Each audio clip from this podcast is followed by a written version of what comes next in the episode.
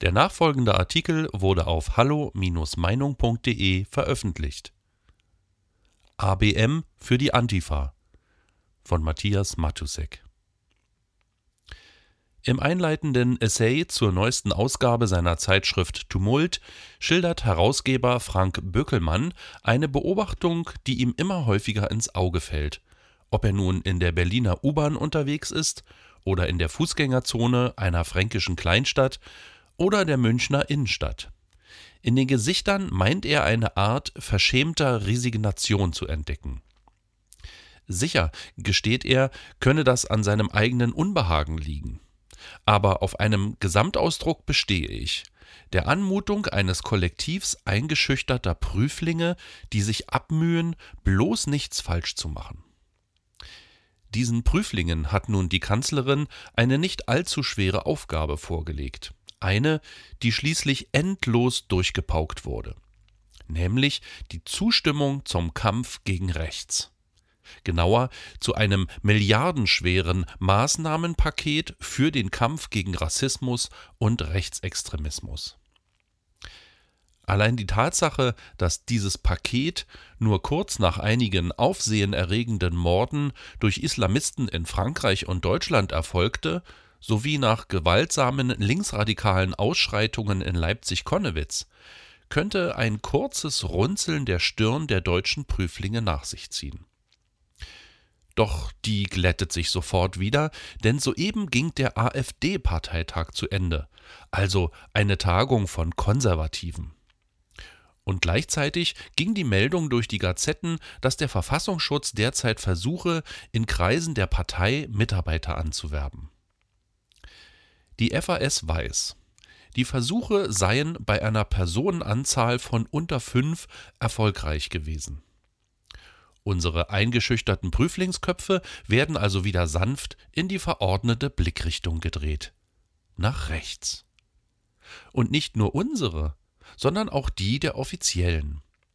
Jüngst wurde ein AfD-Büro mit Hakenkreuzen beschmiert. Der Vorfall wurde von der Polizei als rechtsmotiviert verzeichnet. Laut Polizei von Sachsen-Anhalt, so die Lokalzeitung, entspricht die Zuordnung der bundesweit gängigen Praxis. Hm.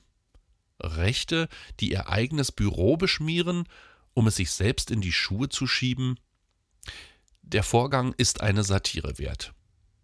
Nun treten unter den rechtsextremen Straftaten tatsächlich auffällig viele sogenannte Propagandadelikte auf, wie Hakenkreuzschmierereien auf jüdischen Friedhöfen. Insgesamt sind es 97 Prozent. Was hingegen die Gewalttätigkeiten gegen Juden in Deutschland angeht, ergibt sich ein eindeutiges Bild. Ein Vertreter der Juden in der AfD versuchte bei einer Kranzablegung zur Erinnerung an die Kristallnacht vom 9. November diese Dinge klarzustellen. Zitat dass die ganz überwiegende Mehrheit antisemitischer Straftaten in Westeuropa von Muslimen begangen wird, ist etwas, das der Mainstream nicht wahrhaben will. Mit gefälschten Statistiken versucht man stattdessen, alles den Rechten in die Schuhe zu schieben, um sie als die geistigen Nachfolger der Nazis darstellen zu können. Aber wenn man jeden Konservativen als Nazi bezeichnet, dann ist den Opfern der echten Nazis damit nicht gedient.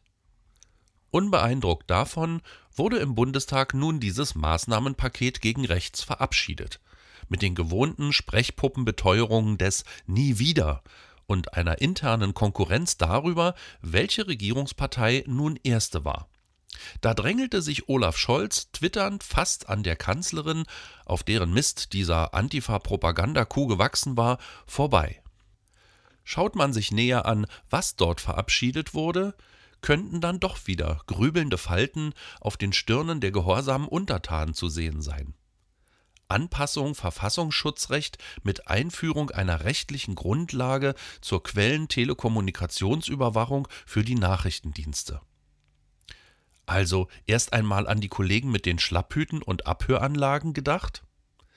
Dann aber, so wolkig kann es zugehen, wenn man linke Regierungsanhänger in Lohn und Brot bringen will, Aufbau eines Bundesinstitutes Qualitätssicherung zur Etablierung dauerhafter Strukturen und Prozesse der Qualitätssicherung und Wirkungssteigerung in der Prävention und politischen Bildung.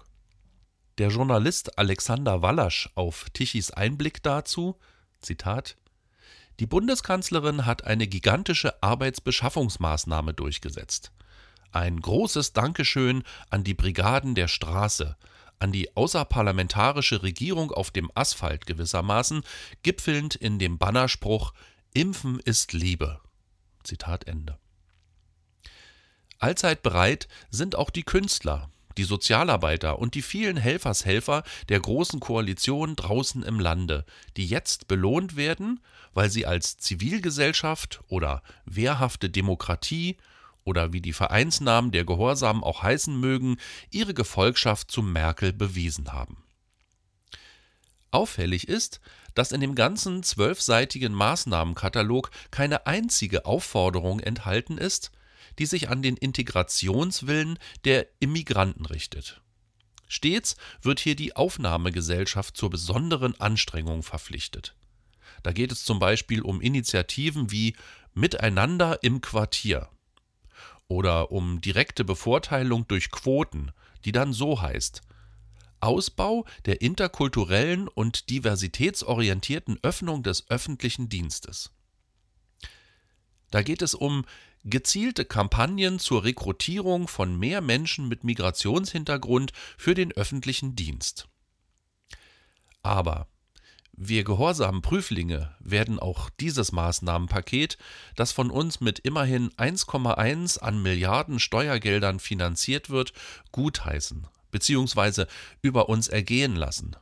Denn wir fürchten die soziale Ächtung bei öffentlich geäußerten Zweifeln. Umfragen zufolge sind das in Deutschland 69 Prozent. Wie heißt es manchmal? Ist das Kunst oder kann das weg?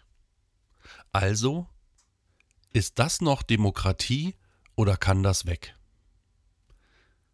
Weitere Beiträge finden Sie auf hallo-meinung.de. Wir freuen uns auf Ihren Besuch.